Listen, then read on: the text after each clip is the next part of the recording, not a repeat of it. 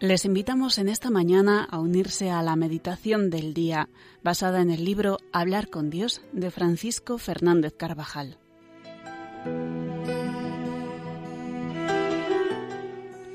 En este miércoles meditaremos en torno al trabajo bien hecho.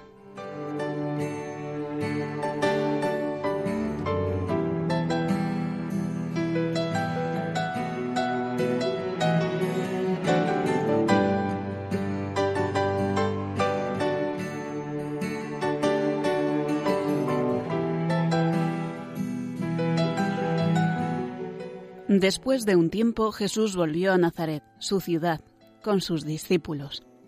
Allí le esperaba su madre con inmensa alegría. Quizá fue la primera vez que aquellos primeros seguidores del Maestro conocieron el lugar donde se había desarrollado la vida de Jesús, y en casa de María repondría fuerzas. La Virgen tendría particulares atenciones con ellos, les serviría como nadie hasta entonces lo había hecho. En Nazaret todos conocen a Jesús. Le conocen por su oficio y por la familia a la que pertenece, como a todo el mundo. Es el artesano, el hijo de María. Como ocurre a tantos en la vida, el Señor siguió el oficio de quien hizo de padre suyo aquí en la tierra. Por eso también le llaman el hijo del artesano. Tuvo la profesión de José, que ya había muerto, quizá hacía años. Su familia, que custodiaba el mayor de los tesoros, el Verbo de Dios hecho hombre, fue una más entre las del vecindario, querida y apreciada por todos. El mismo Verbo encarnado quiso hacerse partícipe de esta humana solidaridad. Tomó parte en las bodas de Cana, se invitó a casa de Zaqueo, comió con publicanos y pecadores, reveló el amor del Padre y la excelsa vocación del hombre, echando mano de las realidades más vulgares de la vida social y sirviéndose del lenguaje y de las imágenes de la existencia más corriente.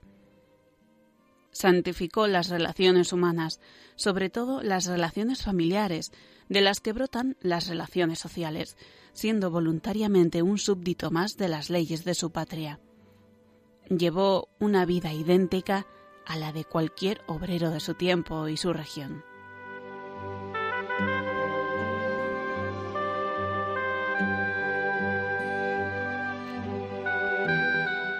Jesús debió de estar varios días en casa de su madre y visitar a otros parientes y conocidos, y llegado el sábado se puso a enseñar en la sinagoga.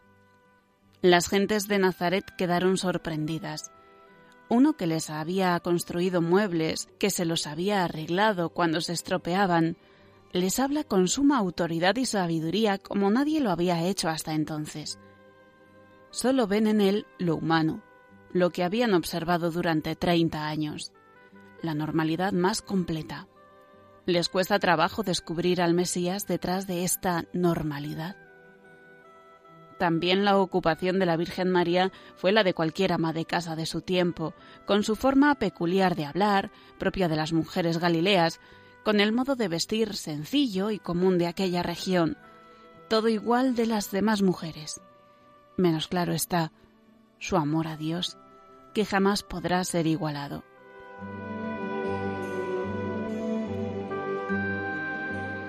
El taller de José, que luego heredaría Jesús, era como los otros que ya había en aquellos tiempos en Palestina. Quizá era el único de Nazaret. Olía a madera, a limpio. José cobraba lo habitual. Quizá daba más facilidades a quien estaba con apuros económicos, pero cobraba lo justo. Los trabajos que se realizaban en aquel pequeño taller eran los propios de ese oficio en el que se hacía un poco de todo. Construir una viga, fabricar un armario sencillo, arreglar una mesa desajustada, pasarle la garlopa a una puerta que no encajaba bien. No se fabricaban allí cruces de madera como nos presentan algunos grabados piadosos. ¿Quién les iba a encargar un objeto semejante? Tampoco importaban del cielo las maderas, sino de los bosques vecinos. Los habitantes de Nazaret se escandalizaron de él, la Virgen no. Ella sabe bien que su hijo es el Hijo de Dios le mira con inmenso amor y con una admiración sin límite, ella le comprende bien. La meditación de este pasaje, en el que indirectamente queda reflejada la vida anterior de Jesús en Nazaret, nos ayuda a examinar si nuestra vida corriente, llena de trabajo y de normalidad, es camino de santidad, como lo fue la de la Sagrada Familia. Así será si procuramos llevarla a cabo con perfección humana, con honradez y a la vez con fe y con sentido sobrenatural. No debemos olvidar que, permaneciendo en nuestro lugar, con nuestros quehaceres aquí en la tierra, nos ganamos el cielo y ayudamos a toda la Iglesia y a la humanidad entera.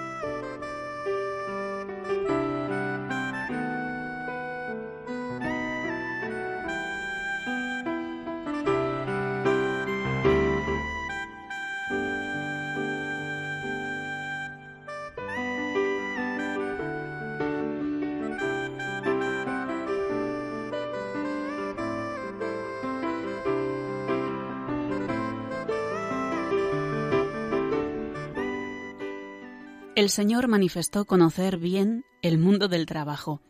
En su predicación utiliza frecuentemente imágenes, parábolas o comparaciones de la vida del trabajo que él vivió o que vivieron sus paisanos.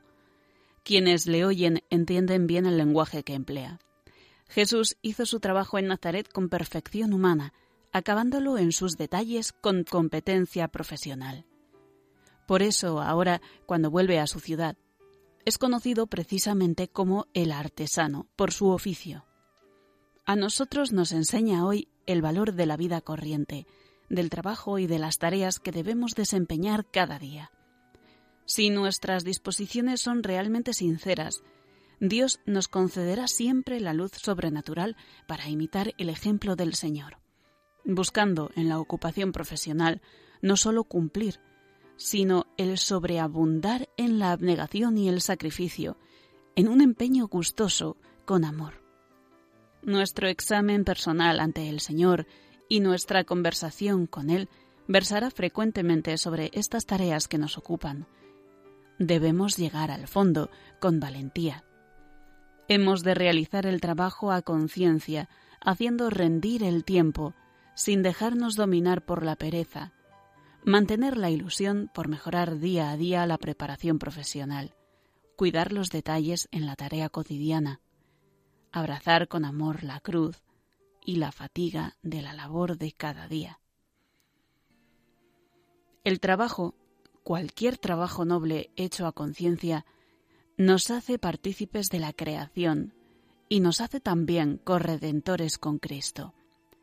Esta verdad, enseña San Juan Pablo II, según la cual el hombre, a través del trabajo, participa en la obra de Dios mismo, su Creador, ha sido particularmente puesta en relieve por Jesucristo.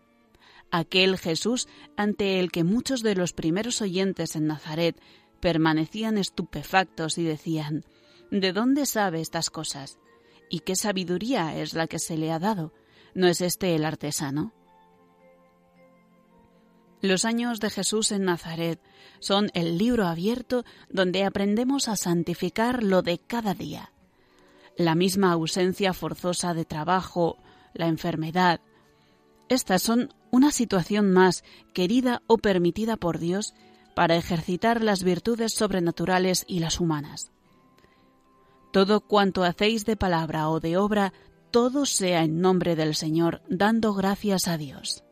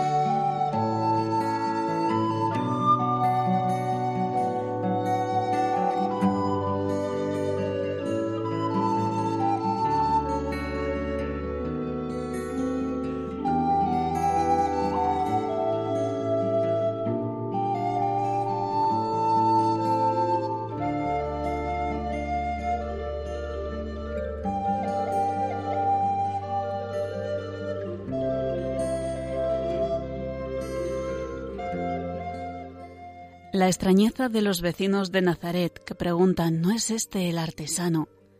es para nosotros una luminosa enseñanza. Nos revela que la mayor parte de la vida del Redentor fue de trabajo como la de los demás hombres. Y esta tarea, realizada día a día, fue un instrumento de redención, como todas las acciones de Cristo.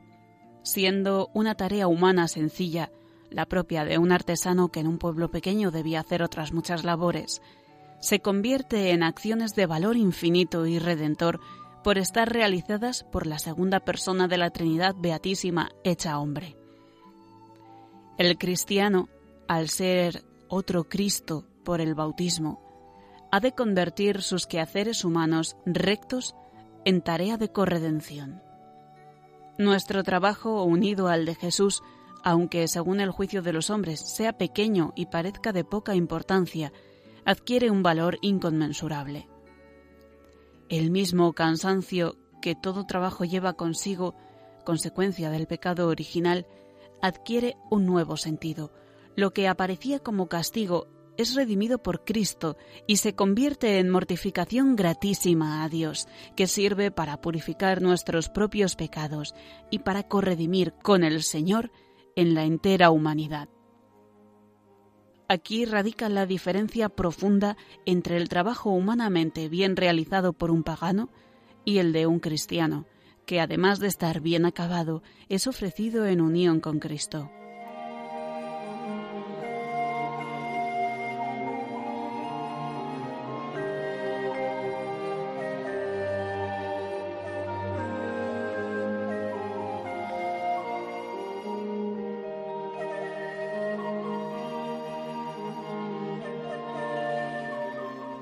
La unión con el Señor buscada en el trabajo diario reforzará en nosotros el propósito de hacer todo solamente por la gloria de Dios y el bien de las almas. Nuestro prestigio, noblemente acrecentado, atraerá a nuestro lado a los mejores colegas y será abundante la ayuda del cielo para empujar a otras muchas personas en el camino de una intensa vida cristiana. De este modo irán a la par en nuestra vida la santificación del trabajo y el afán apostólico en la labor profesional, índice claro de que trabajamos realmente con rectitud de intención. San José enseñó a Jesús su oficio. Lo hizo poco a poco según crecía aquel niño que el mismo Dios le había encomendado. Un día le explicó cómo se manejaba la garlopa, otro la sierra, la agubia, el formón, Jesús supo pronto distinguir las clases de madera y las que debían utilizarse en cada caso. Aprendería a fabricar la cola para ensamblar las juntas, el modo de encajar una cuña para ajustar dos piezas. Jesús seguía las indicaciones de José sobre el modo de cuidar los instrumentos. Aprendió de él a recoger las virutas después de la jornada, a dejar las herramientas bien ordenadas.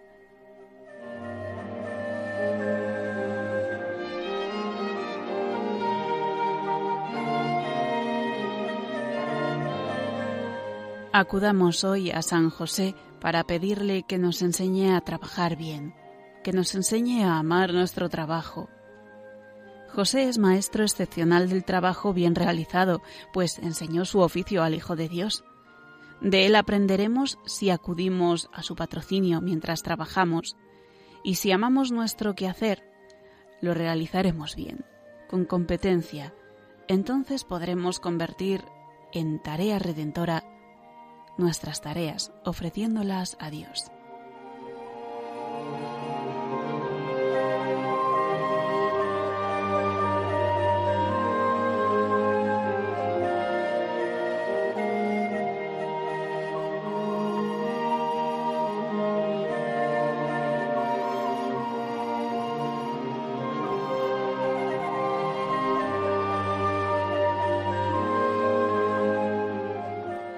Así concluimos la meditación de hoy basada en el libro Hablar con Dios de Francisco Fernández Carvajal.